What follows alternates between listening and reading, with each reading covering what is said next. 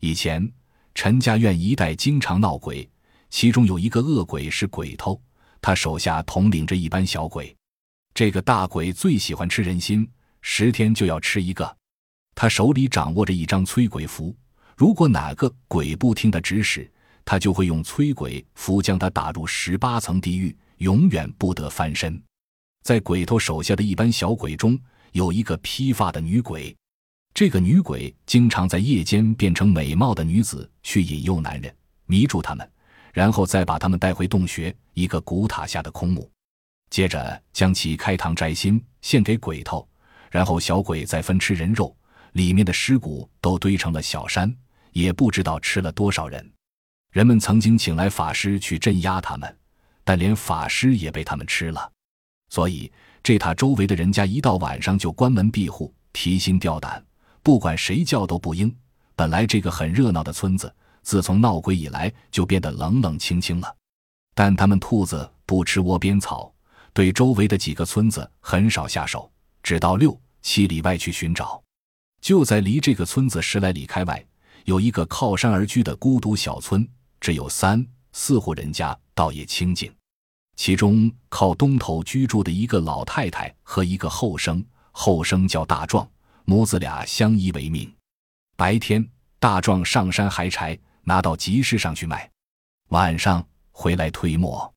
老太太在家补补洗洗，日子虽然清苦，倒也清静。老太太发愁的是，大壮都快三十的人了，还没有讨着媳妇。他是个大孝子，对老母非常孝顺，从来不让老人生气。老太太病了，大壮就一天到晚服侍她。寸步不离。老人病好了，大壮就将砍柴换来的钱拿去换些鱼肉回来，让老太太滋补身体。人们都夸老太太有福气，有这么一个孝顺的儿子。一天晚上，大壮正在推磨，忽然一股凉丝丝的风从门外吹了进来。他看见在皎洁的月光下，有个美貌的女子站在窗外向屋内张望。他虽然对闹鬼的事有所耳闻。但他并不在意，压根儿也没往这里想。那女子张望了一会儿，就推门走了进来，来到大壮身边，也没搭话，就帮他推磨。大壮长这么大，还头一次和年轻的女子接触，见那女子和他肩并着肩推磨，不免有点慌。他红着脸问：“这位大姐，你深夜到此有什么事吗？”那女子摇摇头，也不搭话，只是一个劲的推磨。大壮急了，说：“你是走错了路，还是错过了宿头？如果真是的，请到东屋和我老母睡上一夜，明天一早就赶路去吧。”那女子说：“我也不是走错了路，更不是来借宿的，而是来找你的。”找我？大壮更是摸不着头脑了。大壮妈听见磨坊内有人在说话，有点纳闷：这么晚了，还有谁在磨坊内呢？她拉着拐杖来到磨坊一看。见大壮和一个年轻的姑娘在一起，他斥责儿子道：“深更半夜的，怎么能让一个姑娘家在磨坊里呢？”又转过脸对那女子说：“姑娘，你来借宿呢，还是投亲不遇？如果是的，那就委屈姑娘一下，来和我老婆子睡上一夜，明天早晨赶路吧。”那女子一听，眼泪可就下来了，她抽泣着说：“我自幼死了双亲，跟着生母过日子。”前不久，生母又死了，一个地主的儿子要强霸我为妾，我不从，就逃了出来。身上一些碎银子不久就用光了，只好住在一个山神庙里，靠老和尚施舍一点过活。那一天，我看见大壮上山打柴，见他朴实勤劳，就起了爱慕之心，偷偷的跟了来。那女子忽然向老太太跪了下来，说：“大妈，如果您不嫌弃，我给您做媳妇。”服侍你老人家。大壮一听，连忙说：“这怎么行？我这么穷，怎能让你跟我挨冻受饿？”那女子说：“如果你们不收我，我只好去死了。”说完，站起来就向外走。大壮妈赶紧拦住，说：“姑娘，这怎么行？如果你是真心实意，那我老婆子就收下你了。”他看看大壮，又看看那女子，乐得嘴都合不拢。第二天，他就让大壮和那女子完了婚。婚后，小两口恩恩爱爱。那女子什么活都干，就是不敢去碰那只鸡和梭子。见了厮，就像碰见瘟神一样，赶紧躲了起来。大壮觉得很奇怪，问他，他只是支支吾吾不回答。一个月后的一天晚上，大壮听到窗外有三声凄厉的叫声，紧接着只见一个黑影从窗前一闪就不见了。只见他媳妇脸色苍白，脸上布满了恐惧的神色。在大壮一再追问下，他才说出自己的真实来历。原来她就是那个古墓穴里的女鬼。他虽然不愿去做那些事，但又害怕鬼头的催鬼符。他那次无意中在山上碰到了大壮，就跟了来。发现大壮是个勤劳朴实的小伙子，就生了爱慕之情，毅然决定和他生活。他说：“现在那个大鬼已经知道我的行踪，派小鬼来召我回去。要是三天内不回，就会将我打入十八层地狱，然后再开膛摘心。”大壮听了，说：“我去和他拼了！”说完，抓起柴斧就要向外走。他媳妇一把拖住，说：“你白白去送死。”你一个人怎么打得过他们？大壮跺着脚说：“难道我就这样活活的等死吗？”那女子说：“除非用生丝织成网，染上狗血和鸡血，挂在门窗上，那些鬼才没有办法。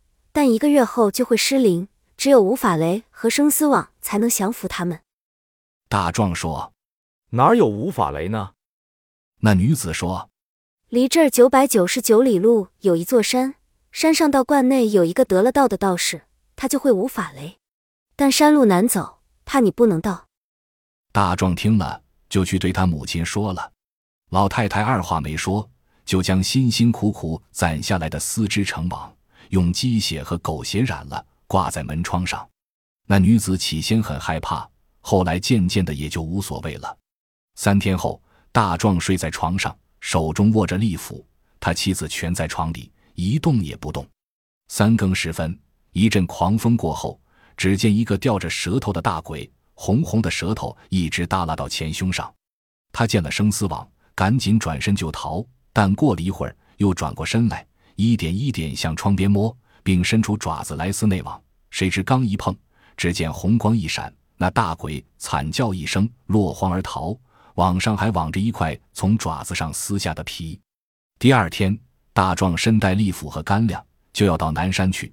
他媳妇一把拉住他，从屋里拿出一块丝网，放在他头发里，说：“这样小鬼才不敢近他身。”大壮告别了老母和妻子，他发誓一月内学会无法雷。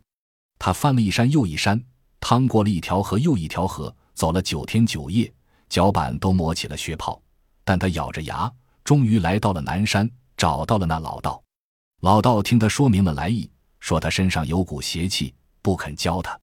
大壮跪在地下，将原委说了。道士说：“我这无法雷是最苦的，要用半个月才能学会，好多人没学几天就溜了。小伙子，你能吃这个苦吗？”大壮说：“不管有多难，我不信我就学不会。”第二天，他就和道士学无法雷，结果只用了十三天就全学到了手。离一个月只有七天时间了，大壮一咬牙拜别师傅，发誓爬也要在七天内爬回家。那道士仿佛看出了他的心事，说：“年轻人，你现在回去非要十五天了，你看看来路吧。”大壮向来路望去，发现山比以前大了，路也更难走了。他赶紧跪下请老师傅帮忙。